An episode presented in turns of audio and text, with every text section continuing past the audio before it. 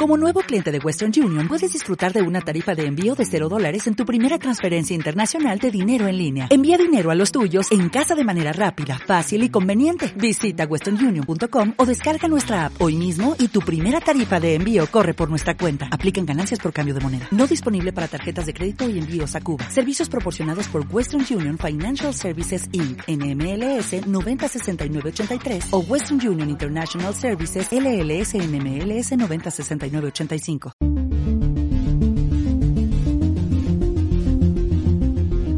Hola y bienvenido, bienvenida a Escuela de la Memoria, el podcast de la gente normal que hace cosas extraordinarias y en el que traemos ejercicios y técnicas que puedes aprender mientras realizas otras tareas bastante más mundanas, como conducir al trabajo, levantar pesas en el gimnasio o fregar los platos. Tú eliges lo que quieres estar haciendo mientras pones a punto tu cerebro con nosotros. Yo soy Javier Muñiz, tu instructor, y quiero acompañarte en todo este proceso de convertirte en un mejor estudiante. Y en la sesión de hoy, la sesión de hoy no vengo solo, ya lo habréis visto en el, título del programa. Hoy quiero hablaros sobre las distracciones, especialmente las distracciones de la era digital, redes sociales, móviles, todo, todo eso que nos hace perder el tiempo. Y para ello tengo a, a Leo, a Leo que es nuestro nuevo psicólogo es instructor de, Escuela de la Memoria y, como digo, psicólogo que, hace mucha falta, que hace mucha falta para, nuestros alumnos, para trabajar con el estrés y demás. Así que sin más, Leo, eh, bienvenido, muchas gracias por venir. Nada, muchas gracias a ti, Javier, por invitarme y nada, eso, espero estar a la altura de los demás invitados que han estado y han pasado por aquí y yo encantadísimo de estar aquí en tu podcast. Seguro, nada, Leo es un crack, ¿eh? lo digo ya para, ya para que vayáis abriendo boca y lo, y lo sepáis y nuestros alumnos lo adoran, ¿eh, a Leo? O sea que eso... Vale, vale. Leo, que creo que, no, que creo que tú no sabías que, y no sé si los oyentes, bueno, los que nos estéis, los que nos estéis escuchando en el podcast, eh, no, pero los que nos estéis viendo en YouTube, eh, mucha gente no sabe que cuando grabo, aunque no se esté grabando el vídeo, hago lo de las pesas, lo hago también. O sea, hago el gesto. Está muy bien, está muy bien. Me, me motivado y todo ya para hacerlo incluso. Hay que, hay que, darle, hay que darle énfasis. Nada, Leo, cuéntanos, cuéntanos un poquito qué es, cuál es tu, tu mm. trasfondo, tu background, de dónde, de dónde vienes, qué has hecho. Pues bueno, os comento, eh, pues como bien comentaba, soy psicólogo, soy especialista en esa área como más conocida como clínica, ¿no? de la que se ha derivado pues a tratar pues, problemas más del día a día como ansiedades, depresiones y demás. Mi especialidad sobre todo está en depresiones y ansiedades. El otro, otro ámbito de la clínica también los he tocado, pero digamos que lo que ha dado mi experiencia sobre todo ese tipo de, dos ámbitos. Y nada, o sea, siempre me ha interesado la psicología, me ha interesado saber por qué las personas se comportan como se comportan.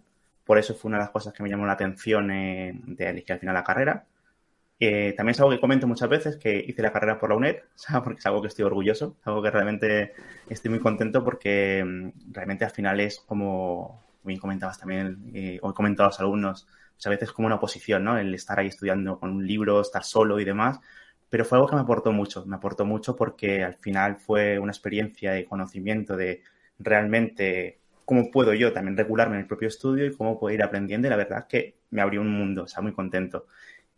Últimamente me estoy especializando en lo que es el análisis funcional aplicado, que significa un, poco el tema de cómo eh, el contexto, cómo el propio, eh, nuestro propio hábitat, nuestro propio contexto nos eh, controla, entre comillas, cómo podemos también aprovechar este control para poder también cambiar una serie de comportamientos. Entonces, la verdad que lo que es la psicología es un mundo que me fascina y así como anécdotas, pues también soy, me encanta mucho la filosofía, me encanta mucho el conocer, me gusta mucho el aprender. Para mí es uno de mis valores principales, así que en eso más o menos mi, digamos, mi, background. Aprender, eso me, encanta. A mí cuando los alumnos nos dicen, no, es que, tengo que estudiar y demás, yo siempre intento corregir por el, no por nada, intento corregir o darle ese matiz de, aprender, porque se le busque ese, esa cosa de no es simplemente me pongo a estudiar. es lo mismo, pero quizás asociamos el estudiar a tengo que ponerme a chapar, a hincar codos porque no me gusta. Cuando, sin embargo, el aprender es me interesa aprender esto, quiero, es más, eh, descubrir, aprender. Entonces me, ha gustado mucho ese matiz que le has dado. Sí, porque has dicho alguna palabra que eh, para mí es principal, que es descubrir. Yo creo que los seres humanos, por naturaleza, es una de las motivaciones primarias, ¿no? En la curiosidad. Entonces, siempre estamos descubriendo cosas, siempre nos interesan cosas y demás. El problema muchas veces cuando el estudio se convierte en una parte como muy forzada, ¿no? De tengo que hacerlo por, por otras cosas, como para evitar cosas negativas o por desesperación muchas veces, pero en el fondo ese descubrimiento es propio y, natural de, los seres humanos. Entonces, es una pena que muchas veces se, se convierta en esa parte más negativa, ¿no? De, de tengo que hacer esto porque estoy obligado por una serie de circunstancias. Entonces, eso que gran parte de nuestro trabajo también es ese, el poder ayudar a redescubrir, a enseñar a las personas a redescubrir que el aprender, pues digamos que mola, o sea, que está dentro de nosotros, es nuestra parte parte motivacional primaria. Eso me gusta. Y ya que has hablado de descubrir, aquí ya vamos a meternos en materia, vamos a, arrastrarnos ya por el fango, vamos a ensuciarnos. quizá esa necesidad que tenemos de descubrir es, em, es, el, es el problema que tenemos con las redes sociales, que ya están tan sumamente entrenadas para despertar nuestra curiosidad que caemos en ese, en ese agujero negro de que dices, voy a entrar a ver un correo, veo una notificación de, de, Facebook, no, de YouTube, que mi youtuber favorito ha subido no sé qué vídeo, y misteriosamente he viajado en el tiempo a, cinco horas después. llevo cinco horas viendo vídeos de YouTube al final de, de, cómo se hace pan o de lo que sea. sí, de, cómo se construye incluso viviendas en la India, ¿no? Con la mano, que estos son los vídeos que se hicieron virales muchas veces. Sí, sí, sí, totalmente.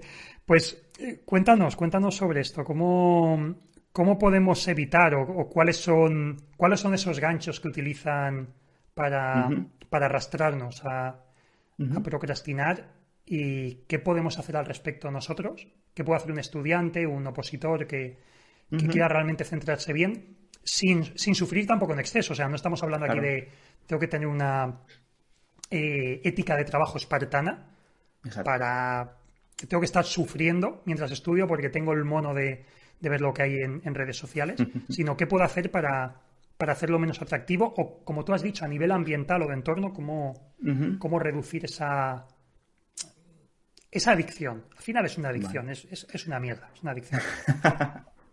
bueno, es que el tema este de redes sociales realmente es un tema bastante amplio, bastante, o sea, muy, muy interesante. Y como bien decías antes, ¿no? Es adictivo en algunos aspectos. También habríamos que definir un poco qué entendemos por adicción pero que sí, sí tiende mucho a que al final nuestro, eh, nuestro comportamiento visionando vídeos, visionando material de, redes sociales, al final sea un poco compulsivo. Pues digamos que uno de los primeros pasos que, pero para todo, para cualquier tipo de cambio de comportamiento, al final el atender a una serie de, eventos y no a otros es un comportamiento. Es decir, al final estamos entrenados quizás para atender a una serie de eventos y no a otros. ¿Qué es lo que pasa? O sea, ¿qué es de alguna forma, cuál es el primer paso? Entender que somos vulnerables. No porque sea algo, digamos, malo como tal, sino que ser humano, es decir, eh, estar en nuestra especie de, ser humano, implica una de sus naturalezas el que seamos vulnerables o que seamos de alguna forma que es manipulables, por así decirlo. O sea, esta forma parte de, nuestra naturaleza. pues somos manipulables por manipularlo no en el sentido peyorativo, sino en la forma de también de cómo se modela nuestro comportamiento, por nuestra familia, por nuestros amigos, por lo que leemos, por tal, ¿no? Vamos variando nuestro comportamiento. Entonces, uno de los primeros pasos es entender que realmente somos, eh, no tenemos esa, eh, ¿cómo, decirlo? No somos como tan invulnerables, sino que justamente lo que decía antes, tenemos esa, esa sensibilidad y esa capacidad de, de que las cosas externas nos afecten. Y esto muy bien lo saben realmente los diseñadores de, aplicaciones, de redes sociales. Exacto, y hay un mercado muy grande detrás de esto. Y por eso digo que es un, es un tema bastante complejo. Pero eso, entonces el primer paso es saber, vale, eh, soy vulnerable, estas, estas redes sociales tienen detrás gente que le están pagando al día para que de alguna forma diseñen cada vez más las redes sociales, aplicaciones, para que tú estés más tiempo eh, enganchados a ellas. Al fin y al cabo, lo que realmente se está monetizando es tu tiempo de atención. O sea, cuanto más tiempo de atención presentes, más probabilidades haya de, hay perdón, que de alguna forma entre una publicidad, entre un evento, algo que tú le puedas seguir viendo esto. Entonces, el, digamos que, como comentaba antes, somos vulnerables, las empresas de aplicaciones saben esto y desarrollan tecnología para que eh, nosotros estemos más enganchados.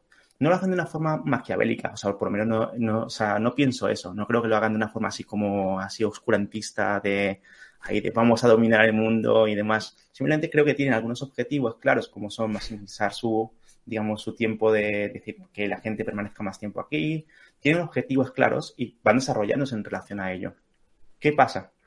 Como las redes sociales al final eh, está tan ampliamente extendido, pues afecta a muchas personas que son más vulnerables de lo normal. Entonces es cuando ya empieza el tema de adicciones. Entonces, por ejemplo, ¿qué suelen hacer las empresas o qué tipo de, digamos, de técnicas, estrategias suelen utilizar para engancharnos? Pues muchos de ellos son, por ejemplo, el tema incluso visual. Es decir, se han invertido mucho, mucho dinero en el logo de muchas empresas para que sea, o sea, que nosotros podamos captar el tema ya de, pues incluso en el móvil, ¿no? De dónde está el, logo, ¿no? De, dentro de tantos logos que tengo, que capte exactamente. O sea, quiero al final que destaque mi, mi logo. Entonces, en las redes sociales se utiliza mucho esto, los colores, eh, incluso las fotografías, los filtros, un montón de cosas que llaman la atención. Eh, también utilizan, por ejemplo, eh, la propia tecnología. El tema, por ejemplo, del Infinity Scroll, al final de, estar continuamente visualizando, al final lo que hace es que tú estés más tiempo pendiente de, o sea, estés continuamente, o sea, no haya resistencia. Anteriormente tenías que darle un clic, esperar a que cargara la otra pantalla, que si fuese la otra pantalla, hoy en día va a mucha velocidad. Es como Amazon, buscan la, simplicidad, la simplicidad. Exactamente. se me olvida hablar. Eh, buscan esa simplicidad y, esto lo dicen. Aquí sale mi vena de, informático también y demás. Eh, que es el tema del el diseño de UX, de la experiencia de usuario, del User Experience, que mm, buscan eso. Si te puedes ahorrar un clic, ahórratelo, porque es, es, dinero. Es dinero para, para la empresa. Amazon lo hace muy bien. Y Facebook y todos estos, todas estas redes sociales lo han hecho ese scroll infinito. Y en, no, sé si lo has visto tú, lo has visto seguro. Lo comenté en otro programa, el, dilema de las redes sociales de Netflix, el documental. Que creo, creo que es en ese documental, o si no es en algún artículo o en un vídeo de YouTube, sale pidiendo perdón el inventor del scroll infinito, que al final es, oye, es una buena herramienta el scroll infinito porque es, es un concepto muy, muy interesante y me acuerdo cuando apareció que me pareció muy chulo. Pero el tema es, lo que decimos, no es esa visión maquiavélica que, me estaba imaginando yo los memes de, de Matt Zuckerberg, el fundador de Facebook, que dicen que si es un reptiliano, que si quiere dominar el mundo, que si no sé qué historias. No creo eso. Al final es, como dicen las películas de, de estas series, películas series de abogados o de la mafia, que es eh, only business, es, o just business, solo negocios. Es pasta y ya está. Exactamente. Aquí habría otro, digamos, un tema detrás que es un poco el tema del propio mercado, cómo está regulado y cómo de alguna forma incentiva este tipo de, cosas. Pero os decía que es un, que detrás hay muchas cosas. Pero no, no creo que lo hagan de esta forma pensando en, ah, pues mira, ahora sí vamos a intentar aquí controlar a toda la población para que, luego voten. que sí, también te lo digo.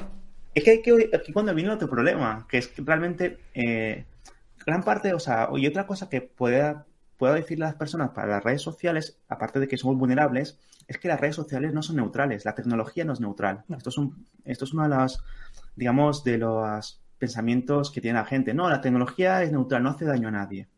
La tecnología per se siempre está construida por personas bajo unos intereses específicos. Entonces, y si no está construido bajo un interés específico, siempre habrá alguien que diga, ah, pues mira, esta, este tipo de servicio, este tipo de tecnología me puede ayudar para esto. Entonces, no son neutrales. No son neutrales en el sentido de que normalmente suelen ir dirigidos a una serie de, de digamos, de objetivos. Ya el objetivo va a depender un poco de realmente lo que se quiera manipular, entre comillas, por así decirlo. Puede manipular para que tú seas de alguna forma más deportista, o puede manipular incluso para que de alguna forma votes a un partido. Entonces, aquí de alguna forma va a depender muchas veces que aquí lo que falta un poco, creo yo, de mi, opinión, es una ética de la tecnología. Hmm. Es decir, gente que realmente se ponga a pensar sobre una ética de tecnología, porque nos estamos dejando como un mundo aparte, como si fuese ah, metal o solamente son eh, números binarios, pues esto no tiene ética. No, hay que detrás, hay personas que realmente diseñan este tipo de cosas. Entonces es importante también tener en cuenta eso, que si somos vulnerables, mm, la tecnología no es neutral y hay empresas, personas o detrás gente que de alguna manera tiene unos objetivos claros, pues es una combinación que al final deriva en que muchas veces estamos mm, desarrollando un comportamiento que es un poco controlado por otras, por otras vías. O sea, al final esto es un poco, o sea, cuando se empezó a estudiar el, tema de las adicciones, el tema sobre todo de las redes sociales o adicciones a todo esto, eh, se descubrió que al final tienen un proceso psicológico que se llama reforzamiento variable, que esto es lo que se utiliza en las en los casinos de Las Vegas. El, efecto Zeigarnik y todo esto, ¿no? Justamente, al final es el reforzamiento variable, o sea, se estudia en laboratorios con palomas, con ratas, al final un poco es el cómo puedo mantener un comportamiento que se, desarrolle, pero sobre todo lo principal es que tarde mucho, mucho en dejar de hacerlo, es decir, distinguir ese comportamiento. O sea, cuando tú le das un refuerzo, es decir, cuando consigues un objetivo claro, todo el tiempo, eh, digamos que la curva de aprendizaje es muy, es muy rápida.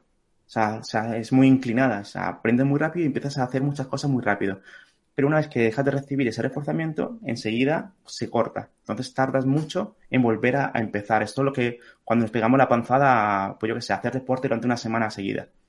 Nos sentimos súper motivados, pa, pa, pa, pa, pero cortamos un día y nos cuesta luego volver otra vez a empezar porque estamos cansados, por lo que sea.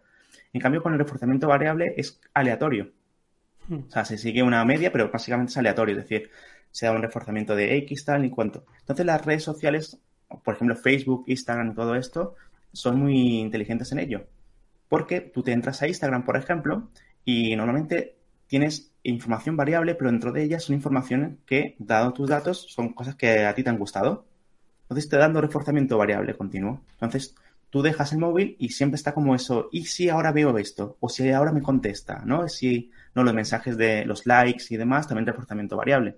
Al final es aleatoriamente un poco cuando me dan me gusta o cuando tengo una solicitud de amistad, cuando aparece pues mensaje de WhatsApp. Entonces, esto hace que de alguna forma pues también enganche como las tagaperras, como la máquina es un poco de cuál va a ser la próxima. La máquina está caliente, como se solía decir, ¿no? La máquina está caliente, nos mantengo aquí. Entonces son procesos psicológicos que normalmente se dan en naturaleza. O sea, normalmente cuando aprendemos algo y nos dan un reforzamiento variable, como por ejemplo, lo, ah, lo has hecho muy bien cada X tiempo, es algo que nos invita a no, a no dejar ese comportamiento. Pero cuando esto se sabe, que es lo que comentamos antes, se utilizan ingenieros detrás, que ahora se llaman creo que ingenieros en atención o a, economía de la atención, creo que es un poco el, término. Sí, me, me, quiere sonar, creo que lo he leído alguna vez. Sí, que, es un poco el, realmente se está, la economía del futuro es la atención, porque la atención implicará eso, realmente pues más posibilidades de compra, más posibilidades de voto, más posibilidades de lo que sea. Entonces, claro, al final, un poco, o sea, yendo con el hilo que, comentaba antes, eh, somos vulnerables, nos manejan y, de alguna forma entender esto para saber de alguna manera que muchas veces cuando entramos a Facebook, cuando entramos todo esto, no es porque muchas veces esta concepción de libre albedrío, de lo hago porque quiero, es muchas veces porque estamos bajo una serie de control psicológico de ¿y esta vez qué va a haber? ¿O esta vez qué tal? Otras vías de las redes sociales pasa cuando lo hacemos por evitar. O sea, cuando se convierte, por ejemplo, la red social como un, la red social o el WhatsApp, como algo de un, oasis dentro de un mundo eh, estresante. Ya. De, Entiendo la idea. voy, o sea, me sumerjo en este momento. Sí, no me apetece estudiar, qué coñazo el tema, tengo que empezar a tema nuevo. Voy a entrar dos minutos a ver el Instagram. Sí, va por ahí, ¿no? Exactamente, no, es justamente eso. Es, mm. hago algo que me ha dado de alguna forma un refuerzo, aunque sea una foto, o, o, por lo menos no estoy pensando en que no puedo estudiar este tema, o no estoy pensando en que, uff, no voy a probar la oposición, no voy a probar esto, sino que momentáneamente estoy pensando en otra cosa. Entonces, se va convirtiendo también un poco adictivo porque como una forma imitativa como el que de alguna forma pues ah, bebe alcohol para no pensar, por ejemplo, en la, ansiedad social muchas veces utiliza el alcohol como un desinhibidor. Mm. bebo alcohol para poderme ver, me noto más sociable, me noto tal, entonces al final se convierte en algo evitativo, es decir, bebo hago esto para evitarme sentirme de esta forma. Pues hago esto para evitar pues, pensar en que no voy a poder estudiar o para distraerme. El problema está en que lo último que leí es que por cada minuto de distracción en redes sociales se suele convertir luego en 20 minutos de distracción. Es decir, tú entras un minuto a las redes sociales y eso va sumativamente que al final se suma en 20 minutos. Entonces, claro, si entramos dos minutos son 40 minutos. Entonces, un poco. Eso es ya más de un pomodoro. Totalmente. Un pomodoro viendo redes sociales. No sé si. O sea, yo fui quitándome algunas, no todas. O sea, que eso luego lo comentaré, que tampoco hay que ser radical en ese sentido. Pero sí que llegaba un momento en el cual yo me veía en redes sociales, pues viendo gente que ni conocía. O sea, viendo fotografías, viendo cosas, de decir, esta persona que lo conozco, ah, vale, es, conocido de, este, ¿quién es este? llega un momento en el cual te pierdes en un universo.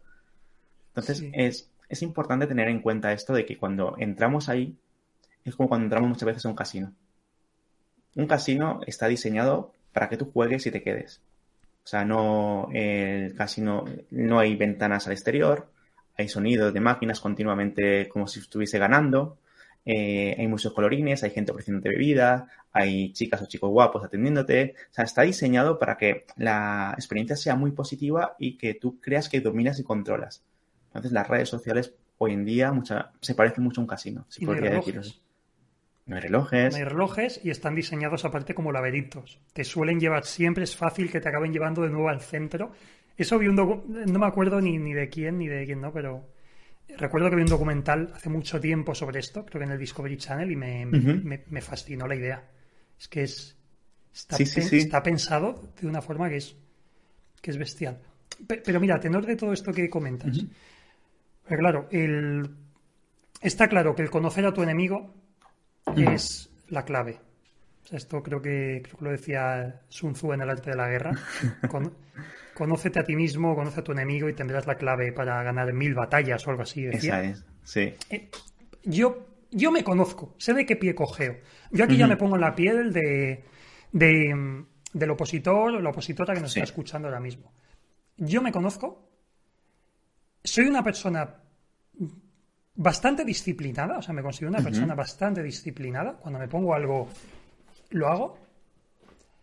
Conozco al enemigo, conozco las redes sociales. De hecho, tenemos una empresa, nosotros tenemos una empresa de Internet y sabemos muy bien, oye, cómo funciona. Peleamos por esa atención, eh, invertimos dinero en esa atención, en publicidad, en redes sociales, en muchas cosas. O sea, somos, somos parte del juego en sí. Y, y aún así, a pesar de conocer eso, yo caigo Caigo, caigo muchas veces y. O sea, por eso no sé hasta qué punto el conocerlo.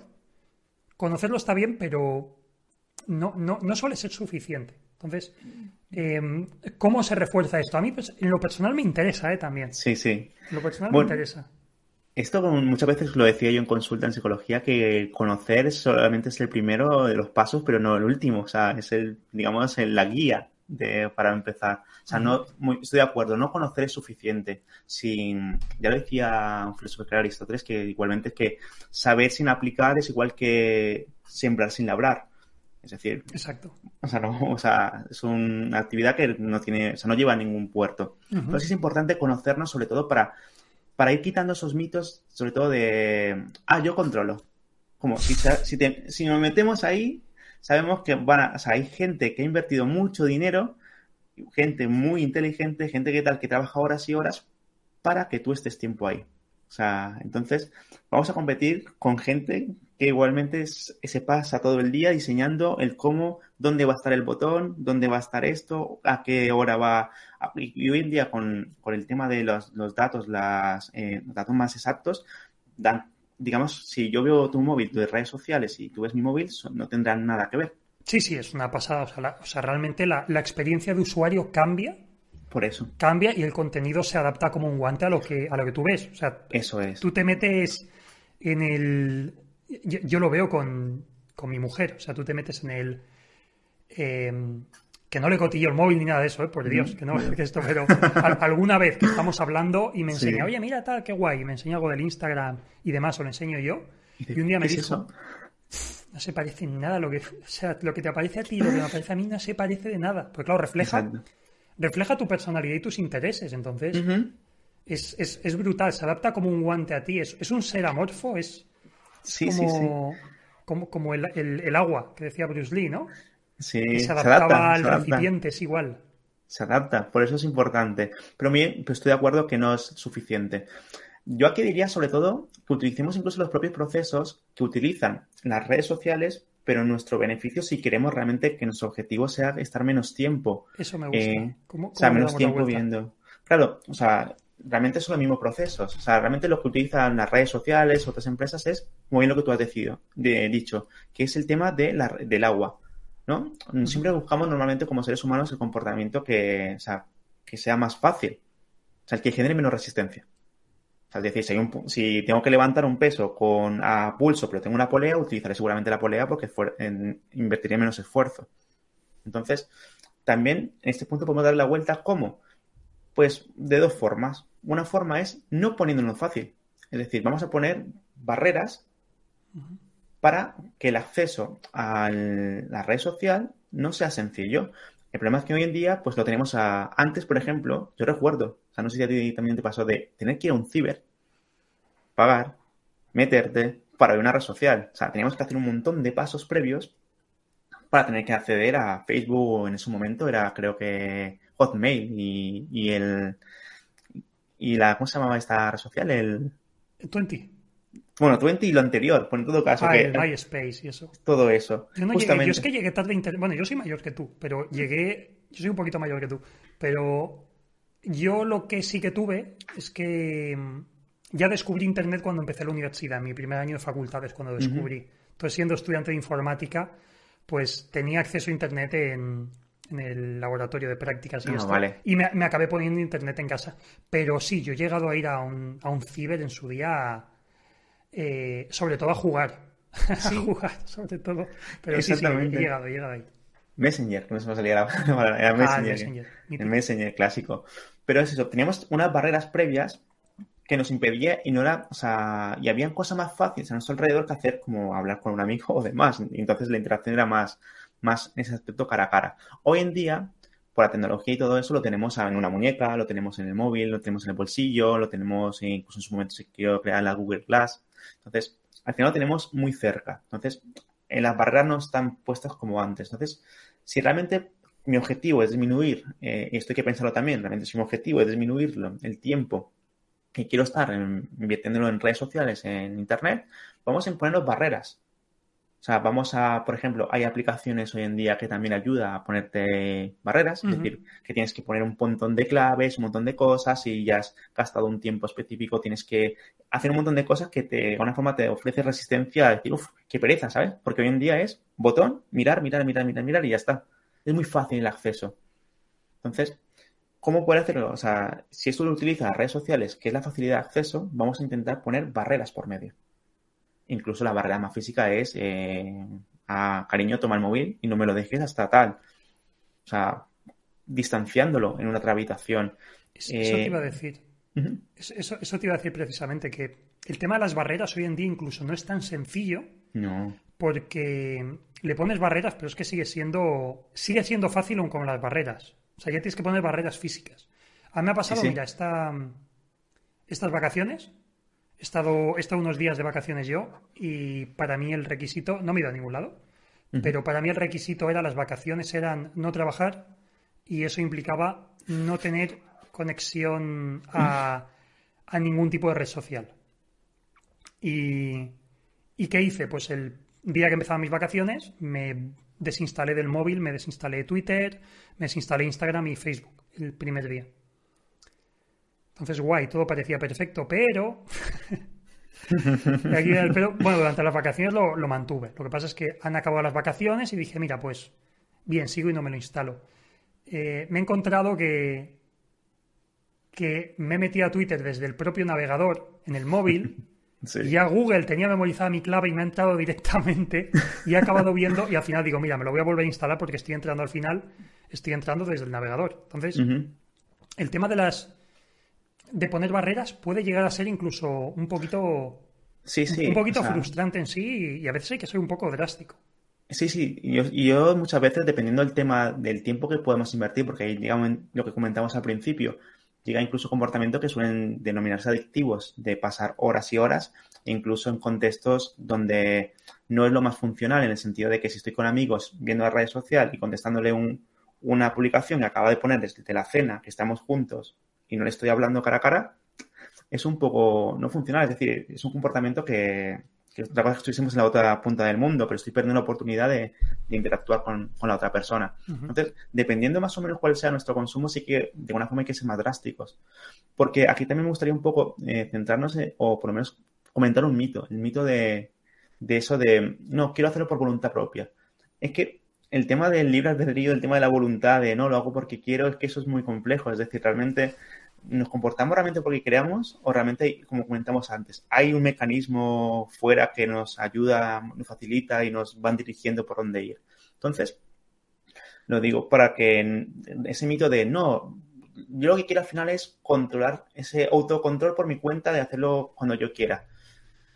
Vamos a empezar primero con barreras físicas y luego ya conforme vayamos distanciando y vamos viendo más cosas, sí que podemos entrar en ese terreno. Pero mientras tanto es engañarnos nosotros mismos es decirnos, no, no, sí, sí que puedo, pero si en el pasado he hecho lo mismo y no lo he hecho, ¿qué va a cambiar esta semana?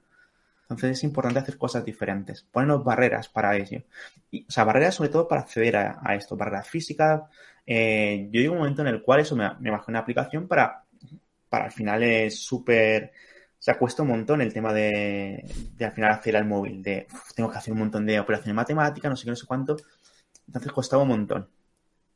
Otras vías es, por ejemplo, que, como comentaba, el tema de qué hacen las redes sociales, que sea atractivo. ¿Y cuáles son las cosas que suelen ser más atractivo a, las personas? Los colores. O sea, si entráis a una red social, eso es un arco iris. Es un festival de colores, sí. Es un festival de colores. O sea, es imágenes por allí, de color de todo tipo, un montón de colores. Una cosa que viene muy bien es que pongáis el móvil en blanco y negro que le quitéis a una es atractivo. Entonces, normalmente cuando estáis en, eh, se está en las redes sociales y no está ese atractivo de, casi cuando un niño pequeño consume azúcar, es ya va reduciendo también ese atractivo. Entonces son barreras, son cosas que digo, vale, ¿qué utiliza una red social? ¿Qué utiliza esta empresa para llamar mi atención? Eh, pues es que no paro de ver eh, imágenes de viajes. Pues vamos a quitarnos de la red social pues compañías de viajes. Buah, es que no paro de ver esto, vamos a quitarnos este tipo de cosas. Yo, yo he llegado a pensar incluso el empezar a seguir a gente que me caiga mal. Por ejemplo. he llegado a pensar alguna vez. voy, a seguir a gente, joder, que me dé rabia verla, que me, que me caiga mal.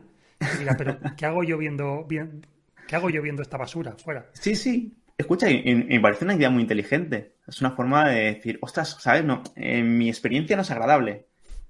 Entonces, un poco también ayuda a esto. Y, por otro lado, si ponemos barreras, es facilitar los otras, las otras cosas que queremos eh, implementar. Si queremos aumentar el nivel de estudio, aumentar el nivel de lectura, lo que fuera, vamos a hacerlo fácil. Es decir, cuando alguien quiere cambiar el tema de alimentación, una de las cosas que normalmente solemos decir los psicólogos es, primero no haces compra con hambre, eso primero. O sea, cuando vas a comprar, no compres con hambre, nunca. Es una, es una faena. Yo, yo lo he hecho alguna vez, digo, mierda, vengo con hambre y y no, no es una buena idea. No, porque al final compras lo más calórico, compras lo que en ese momento pues eh, te pide el cerebro. Mm. El... Entonces, lo que solemos decir en un momento en este campo es quita todas las comidas que tú que no sacas hipercalóricas, las que no quieras consumir y demás, y facilita el acceso a otro tipo de comida que tú quieras.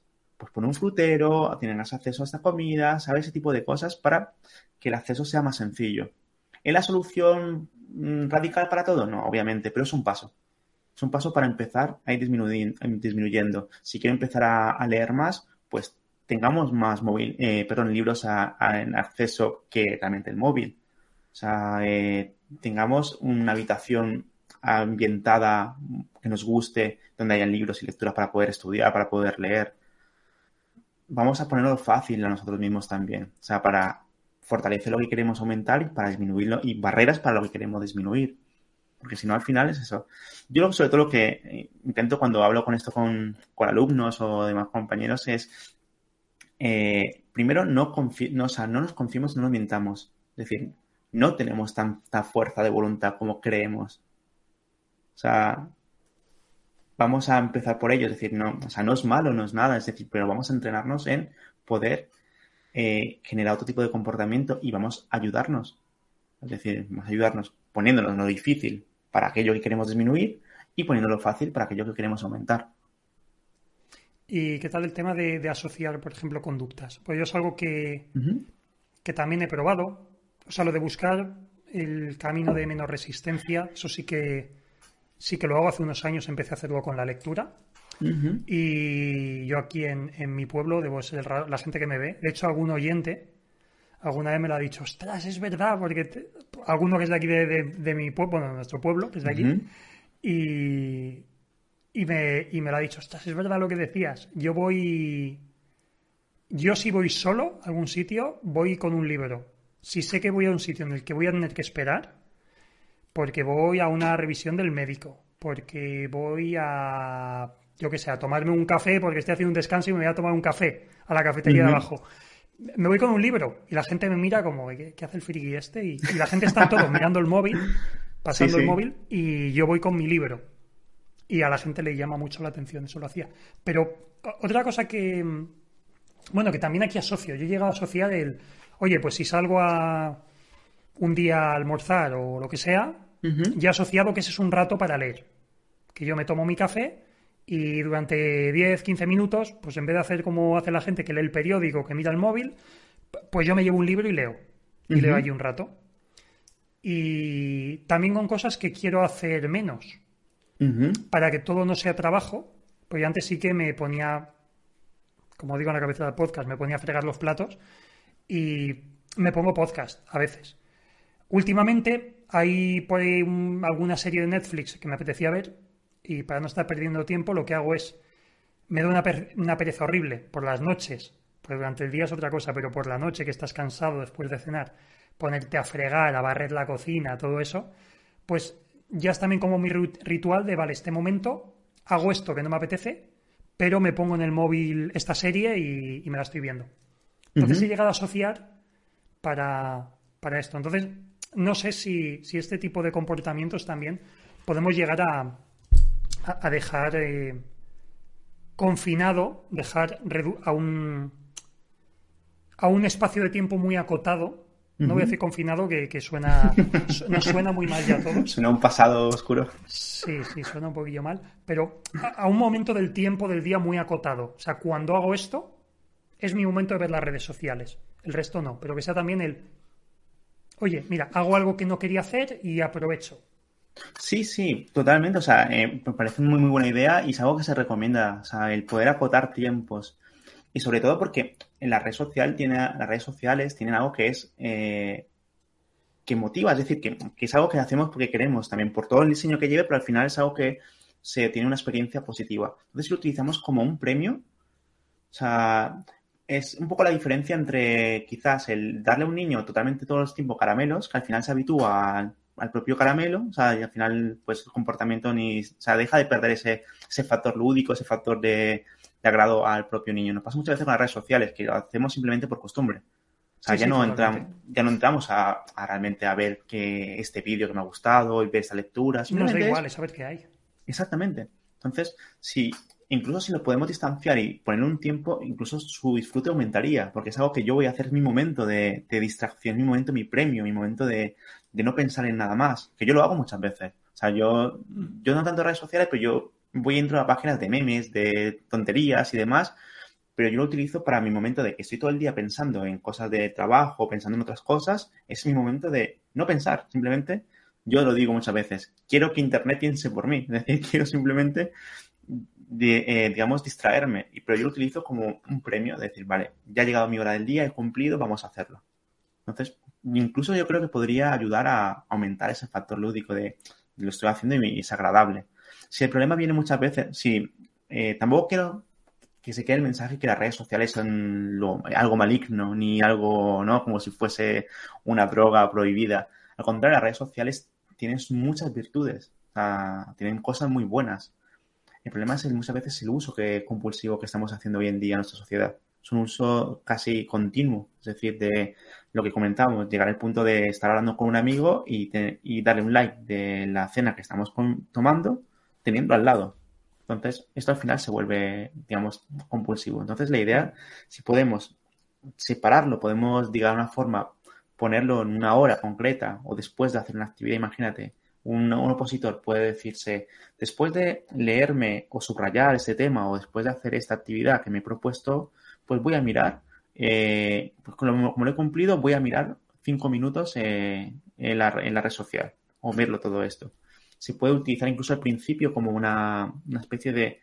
Se llama, bueno, en psicología se llama principio de Prema, que es utilizar un comportamiento de, alto, de alta probabilidad para aumentar un comportamiento de baja probabilidad utilizándolo como un refuerzo, como un premio. Es decir, si a un niño, por ejemplo, le cuesta mucho leer y juega muchos videojuegos, sea, lee poco pero juega muchos videojuegos, lo que hacemos es por un tiempo de lectura se le da un tiempo de jugar los videojuegos. Entonces al final aumentará, se verá que la conducta de baja probabilidad, que la lectura, aumentará. Entonces un poco si nuestra conducta de alta probabilidad es ver redes sociales, vamos a utilizarlo como incluso como una, motivación para hacer otras conductas de baja probabilidad, como pueda ser estudiar, pueda ser leer, subrayar, hacer un esquema, un mapa mental, etcétera. Entonces vendría muy bien, me parece una idea muy inteligente. Sí, yo, yo creo, claro, esto aún así es es, difícil muchas veces el, bajar a tierra el cómo se hace esto por, por lo que decimos. Las redes sociales no son maquiavélicas, pero. Y aquí sí que rompo yo una lanza por.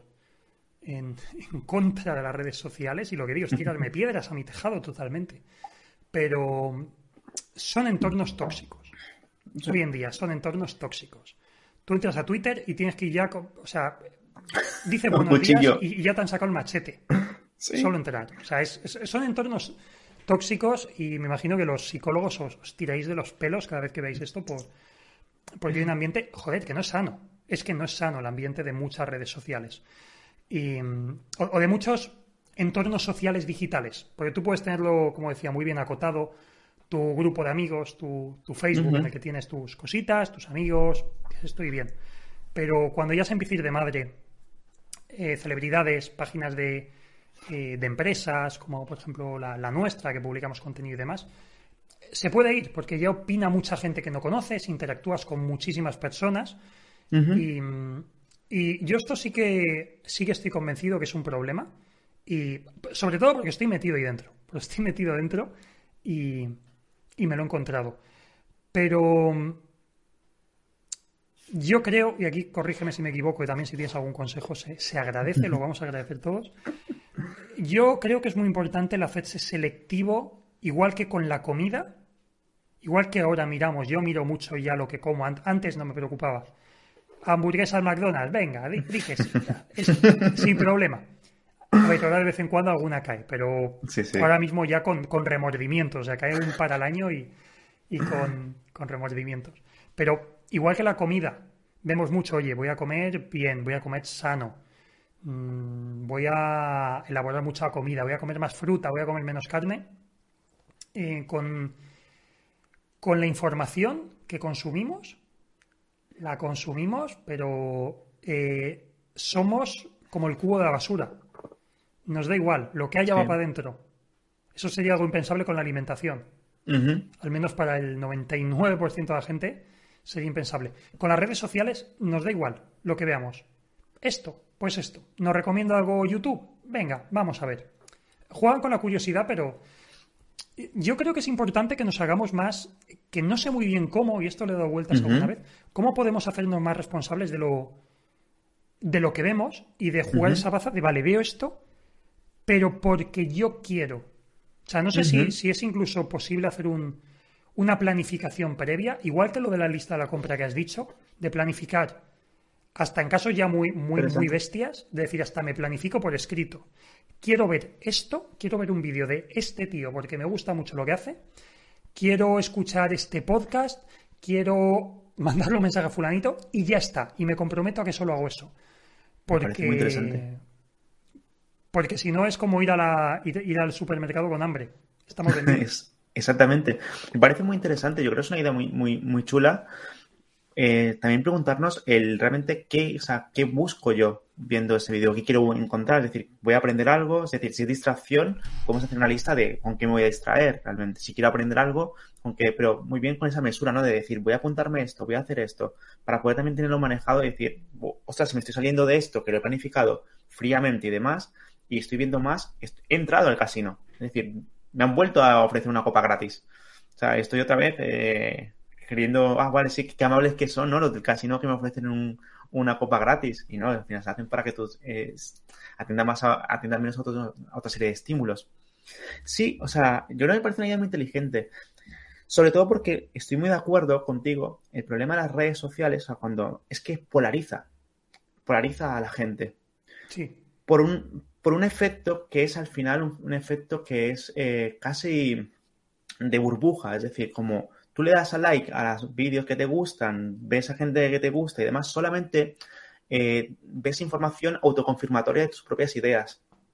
Entonces todo el día estamos en una burbuja que nos confirma nuestras propias ideas, nuestros propios sesgos y demás. Cuando vemos algo contrario, damos casi como blanco y negro. O sea, vamos a atacarlo porque es una desconfirmación de, nuestra, de nuestra, nuestro pensamiento. Y claro, eh, volviendo un poco a la ingeniería de atención de las redes sociales, utilizan emociones primarias. Utilizan mm. asco, deseo sexual, eh, en sí también alegría, utilizan emociones muy viscerales. Emociones la ira también. La ira. Se utilizan, dan muchos vídeos de a lo mejor mira cómo las están pasando por allí, ese tipo de cosas. Entonces, es, una, es un hervidero. Pero son burbujas aisladas. Mm. Entonces, unos consejos también que, que me lo he aplicado yo es forzarme a ver también cosas contrarias de lo que yo siempre veo. Si, por ejemplo, yo que sé, soy crítico con algún tipo de partido político, con alguna idea, yo me esfuerzo a ver su contrario, es decir, pero con una, idea crítica, es decir, no con una idea de siempre buscando la confirmación de ves, el otro tío es tonto, la otra tía es tonta, sino de realmente por qué piensa así, por qué, ¿sabes? Que de alguna forma intentar meterme en su burbuja. Estás definiendo Twitter. Es que Twitter lo que... la definición de Twitter exactamente ahora mismo. Twitter lo que tiene es eso. Y también como está la parte del anonimato, pues nos es muy catártico. Es decir, siempre... Eso comentaba un compañero. Solo pasando antes de las redes sociales. Decía que cuando conduces un coche tú solo, realmente se ve la personalidad de una persona. Porque estás vulnerable en tu burbuja. Es decir, es agresivo, insulta, lo que sea, y demás. Realmente se ve una personalidad dentro del coche. Pues yo creo que pasa muchas veces con ese anonimato. O sea, como está esa parte de de, ser anónimo, de realmente no me responsabilizo por mis actos cara a cara, pues puedo soltar cualquier cosa. Entonces, eh, se ven unos, digamos, unas, unas dinámicas muy tóxicas, como bien decías. O sea, se polariza mucho las ideas, se polariza más, se tira con emociones muy viscerales y aparte también hay algo que es normalmente lo que suele ser los ataques. Los seres humanos si hay algo básico en nosotros, es que no nos gusta equivocarnos. Se llama sesgo de coherencia. Es decir, cuando. No recuerdo quién lo decía, pero creo que era Feynman que decía que, que los seres, sea, que somos muy fácil de, de que nos engañen. O sea, es más fácil engañar a una persona, perdón, que convencerle a otra persona que ha sido engañada. Es decir, si engañamos a alguien, es más fácil que decir, no, no, es que te he engañado. No, no, no, no me has engañado. Yo he pensado esto. Como, ¿cómo has pensado esto si te he engañado? Entonces, es más, porque nos confirmamos, no nos gusta tener, no tener la razón. Entonces, eh, prima este tipo de cosas. Entonces, son sesgos que están muy bien conectados. Por eso decía, al, como comentaba al principio, el entrar a redes sociales es saber entrar a un casino. Entonces, muchas personas tienen control de cuando entran a un casino, pero muchas personas, por desgracia, no. Entonces, eh, como abarca gran, gran parte de la población mundial, se ven muchos casos extremos, casos que, son más de, digamos, de debate ético que otra cosa. Pero entonces un poco el saber que realmente que, como bien decías, me parece una idea muy inteligente decir, voy a ir, bueno, más como una lista. Voy a ver esto, voy a ver esto y cuánto tiempo voy a dedicarle a esto. Si me salgo de esto, ya no estoy controlando.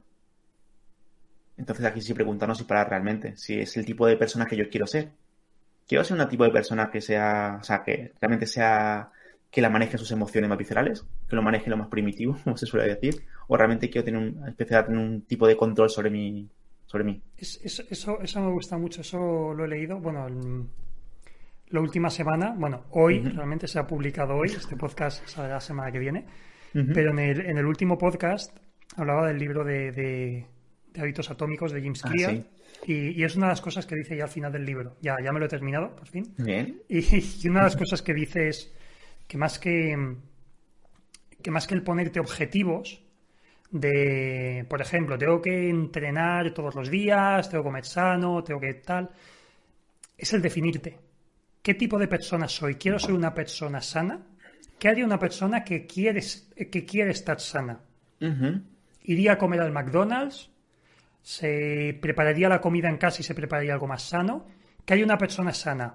Mm, ¿Haría algo de deporte o no? Y hay, una cosa interesante que, que me ha gustado mucho y es que precisamente dice, para que haya esa coherencia, comenta que la importancia de si eres el tipo de persona que va al gimnasio, ve al gimnasio todos los días, aunque un día a lo mejor esté reventado, no te apetezca, vas al gimnasio, estás dos minutos, te pegas una ducha y te vuelves. Pero eres el tío que no falta nunca al gimnasio. Entonces, el, tener esa mentalidad de, de realmente quién quiero ser yo que me parece muy importante eso. O sea, por ejemplo, el ejemplo que has puesto es como lo que hablamos antes, utilizar un poco nuestra propia psicología en favor de nosotros.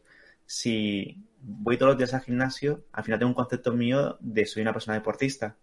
Al final estoy utilizando el sesgo de confirmación. Voy a hacer más cosas para seguir confirmando ese tipo de, ideas. O sea, al final los sesgos o como se utiliza se puede utilizar para el bien o para el mal, dependiendo un poco como tal. Pero muy importante eh, es ese, yo, comunicaba en consulta como tener un faro. Al final es, normalmente la vida muchas veces, yo decía, la vida muchas veces es como estar en alta mar. Hay a veces el mar está más tranquilo, hay a veces mucho más, eh, digamos, más movido, hay tormentas, hay, yo que sé, hay oleaje fuerte, o sea, la vida tenemos ese tipo de cosas. Pero es importante tener una brújula o un, o un, un faro. Es decir, ¿hacia dónde voy a dirigir mi barco? ¿Hacia dónde voy a poder ir? Es decir, si me pierdo y demás, quiero saber dónde está el norte, si yo he elegido ese norte. Entonces siempre es importante tener esa referencia, de decir, ¿vale? ¿Qué tipo de persona quiero ser? Sobre todo porque es, eh, como bien decías, puedo hacer pequeños actos en la dirección que quiero ir. Imagínate que mi, quiero decir, yo quiero ser o me defino como una persona amorosa, una persona que, es cariñosa.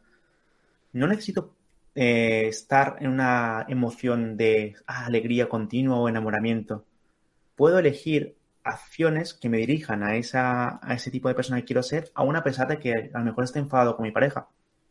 Puedo decidir darle un beso, un abrazo, un mensaje, aún pensando de que estoy, o sea, que aún a pesar de que esté enfadado, pero va en la dirección de la persona que yo quiero ser.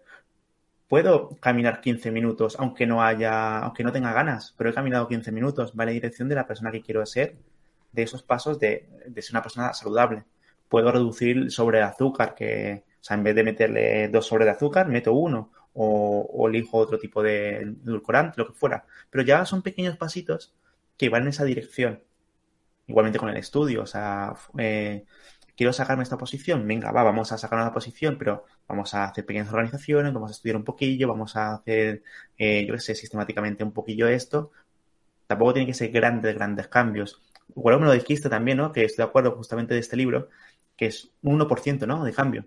Sí, en el, último podcast es de lo que hablaba, el ejemplo ese que te, compartí. Sí, sí, pues eso. es justo ese. Pues estoy totalmente de acuerdo, más que otra cosa, porque realmente, bueno, el refranero español es muy, muy rico en ese tipo de cosas, pero es que, como se dice, no, caminante no hay camino, se hace camino al andar. Bueno, más que el mm. refranero es un poema, pero es de buena forma el decir que cuando tú caminas, cuando empiezas a hacer pasitos a pasos, pasito a paso, es cuando empiezas a ver un camino ya. Entonces, muchas veces gran parte del fracaso, entre comillas, de, que, de no cumplir objetivos o metas es generar expectativas muy altas, por ejemplo, las redes sociales. No, no voy a ver más redes sociales.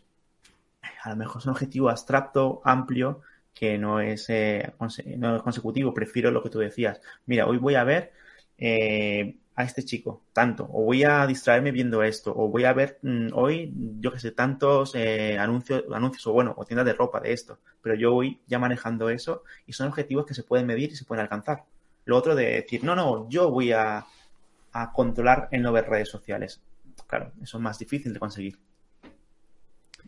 Creo que has tocado algo ahí también interesante y es, em, comentabas las redes sociales, también has comentado de eh, creo que he oído la palabra éxito y demás, y estaba pensando, y creo que también el estudio es algo que, que puede afectar mucho. La visión tan sumamente distorsionada del éxito que hay en Internet.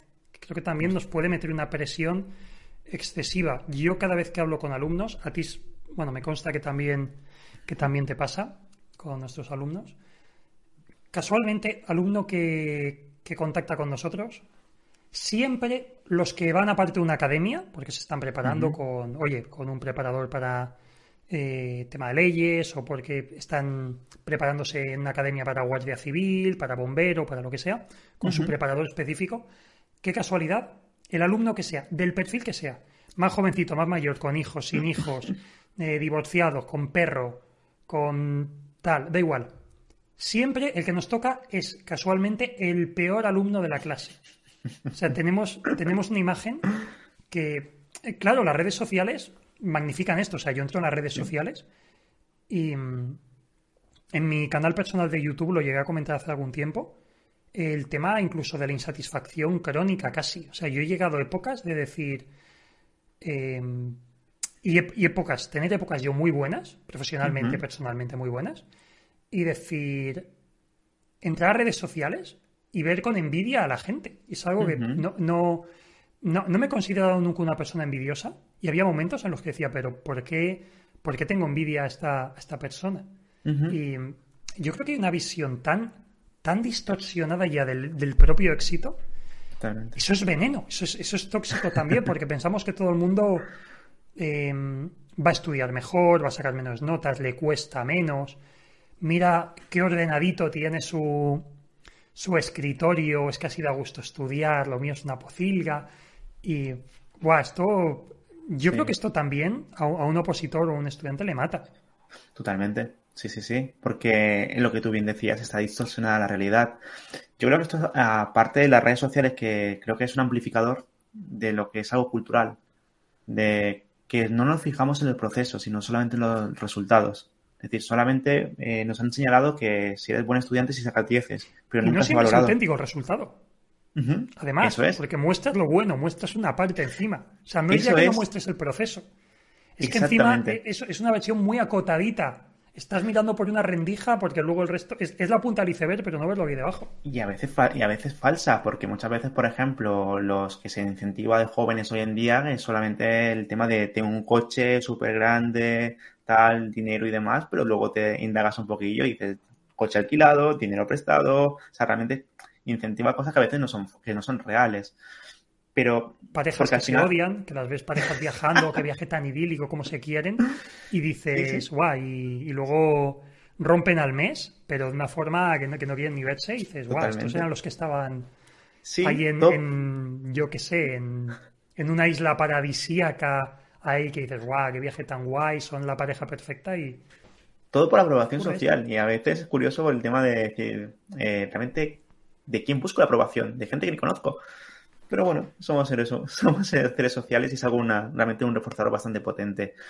Pero sí, o sea, somos una cultura que solamente, eh, o últimamente, nos, bueno, últimamente siendo los últimos años y demás, que solamente se centra en resultados. Es decir, si algo es bueno es porque resulta bien. Es muy, en ese sentido, es un corto de miras de no ver proceso, de no incentivar el proceso, de realmente que un fallo también forma parte del proceso. O sea, no conseguir algo te puede dar muchas oportunidades de aprender de ello, pero como eh, solamente se valora el, digamos, el éxito, el, resultado óptimo y lo que se ve y, vemos que todo el mundo triunfa y yo triunfo porque me fallo, pero es claro, todos los seres humanos fallamos.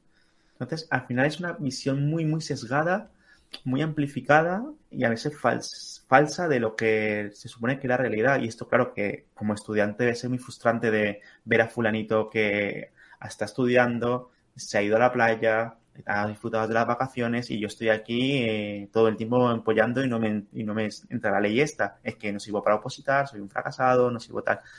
Entonces, claro, aquí se conjunta un montón de cosas. Entonces, tener, que se tenga en cuenta que muchas veces eh, nadie, o muy poca gente, creo que no conozco a nadie, realmente sube a redes sociales, hoy estoy triste, hoy estoy, hoy no he podido superar esto, hoy me encuentro mal sea, realmente solamente como que se ve una paleta de colores de las emociones, solamente se ven los colores más agradables, pero la, la paleta de grises y oscuros no se ve. Entonces es muy sesgado. Entonces al final, como somos seres que siempre estamos comparando, pues al final es un poco que en la comparación es los demás tienen éxito y yo soy un fracasado. No sirvo para esto. Y esto es un problema.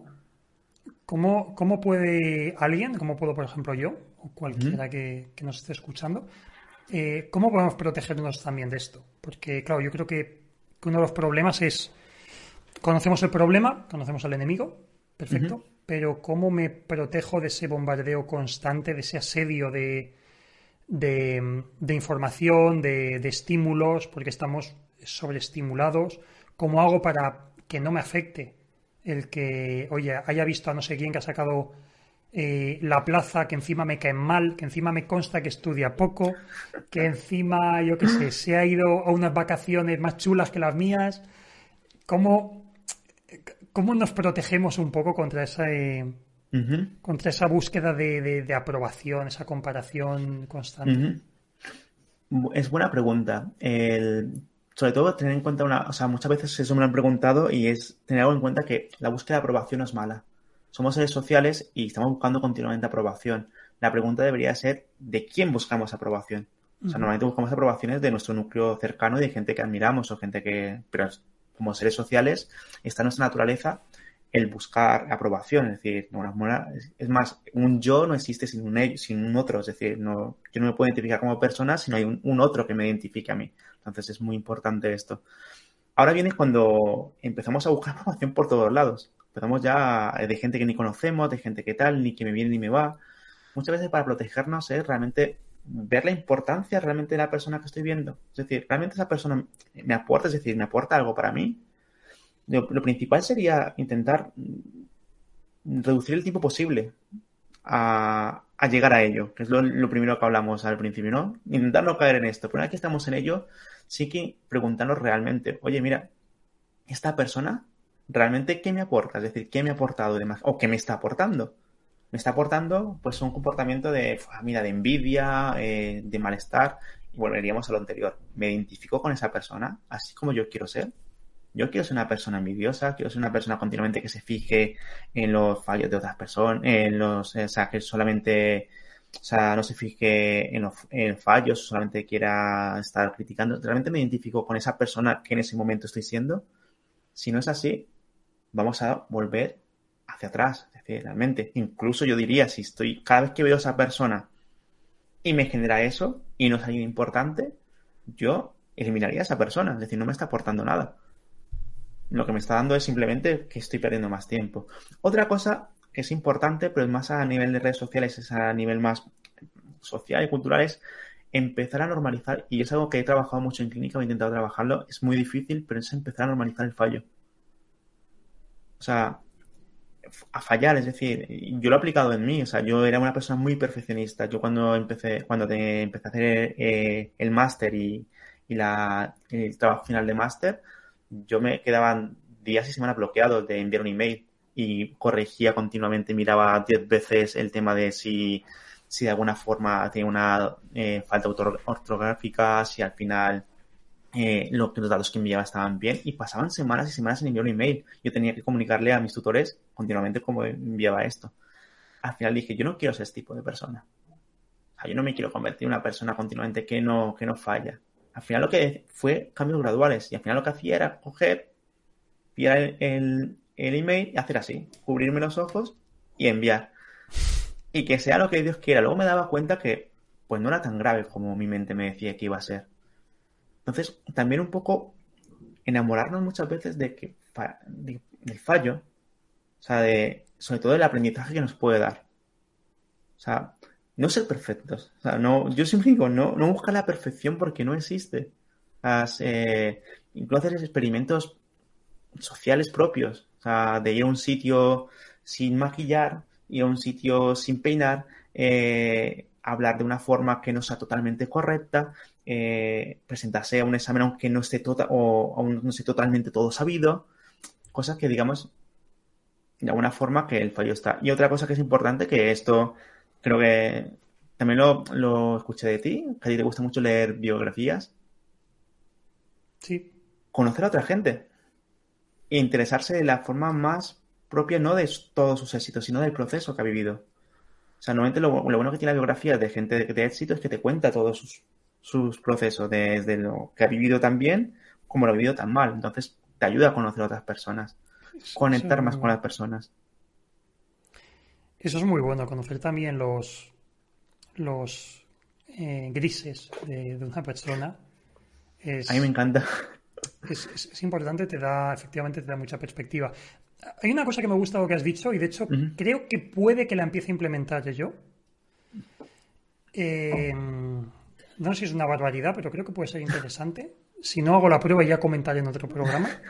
El, hacer, igual que ya he hablado del diario metacognitivo hace tiempo, notar, oye, cada vez que hago una cosa, eh, apunto qué tal ha sido mi día, pero no en plan diario, sino de forma analítica. Lo explico para, no para ti, para la gente que, no haya escuchado ese programa.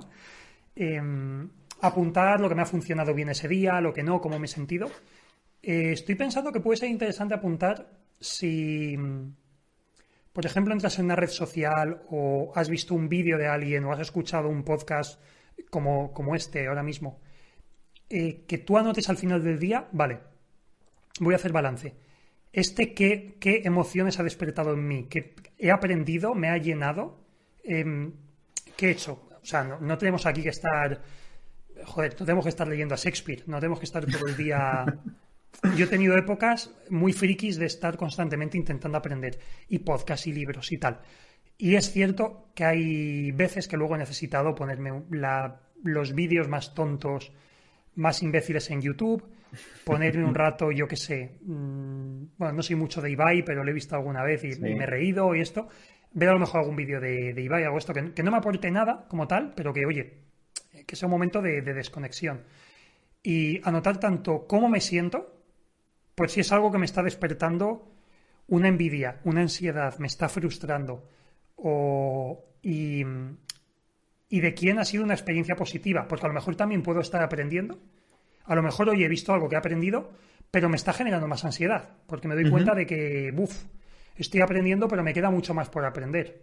Y, puedes entrar en una dinámica tóxica incluso, aunque, aunque el proceso parezca positivo de entrada. Totalmente. Sí, sí, sí. Eh, o sea, me parece muy, muy buena idea, sobre todo por el tema de que al final el, poder conocer esa serie de... que Yo, por ejemplo, recomiendo mucho el diario metacognitivo cuando trabajo con, mis alumnos, o sea, porque es el primer paso. O sea, yo siempre digo, si realmente no conocemos cuál es el problema a cambiar, no podemos cambiarlo. O sea, tenemos que realmente ver cómo se configura. Es decir, realmente si digo, si decimos, no, es que me falta atención, vale, pero ¿cómo se configura esa falta de atención? Pues es paso mucho tiempo en redes sociales, me distraigo mucho leyendo, cual, como no, y eso, el diario metacognitivo ayuda a poder, digamos, poner datos sobre la mesa.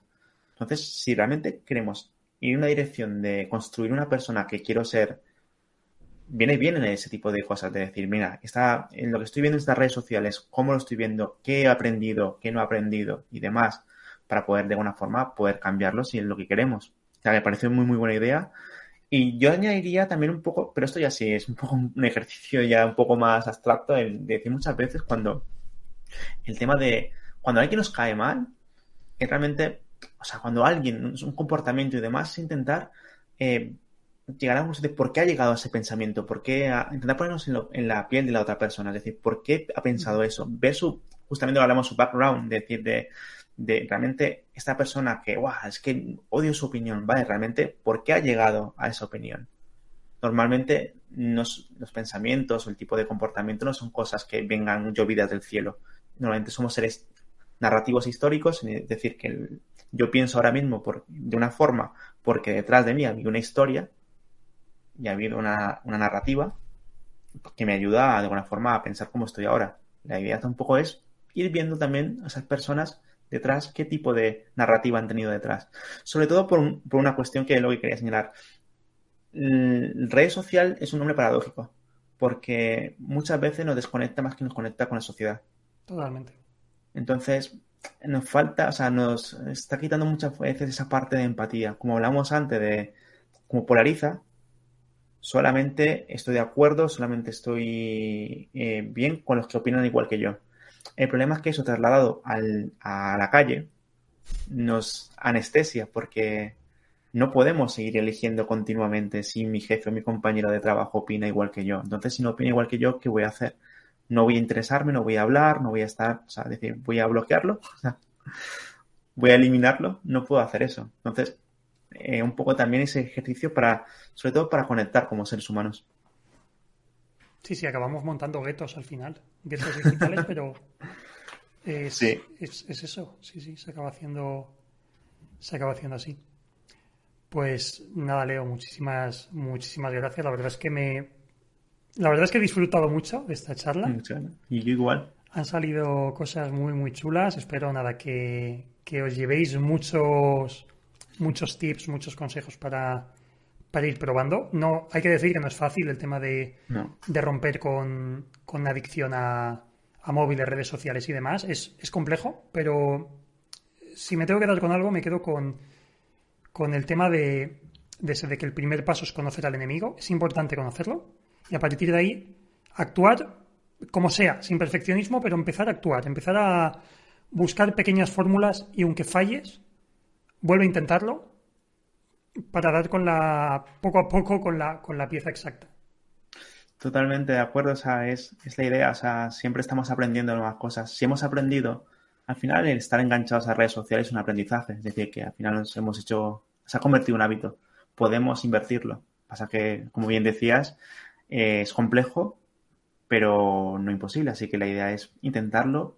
Y yo digo muchas veces lo que digo a los alumnos también, es decir, fallar, es importante fallar porque el fallo nos enseña otro camino, o sea, nos enseña un camino que no era correcto, pero tendríamos de aprender otro camino paralelo para seguir intentándolo, porque es la única forma de seguir avanzando. Muy bueno, yo también digo que en los caminos erróneos te, encuentras además sorpresas a veces. Ah, sí. Te encuentras sorpresas. Totalmente, sí, sí, sí. Suspendes un examen, en la revisión de un examen a lo mejor vas y conoces a alguien que luego se convierte en tu mejor amigo o en tu pareja, o descubres que, que esa que esos estudios no eran para ti y, pegas un volantazo y encuentras algo que realmente te apasiona.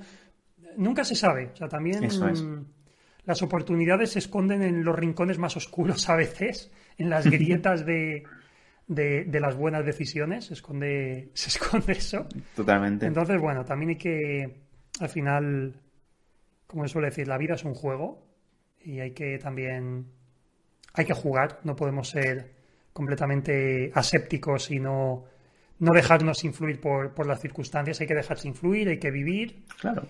Y, y, el fallo es absolutamente necesario.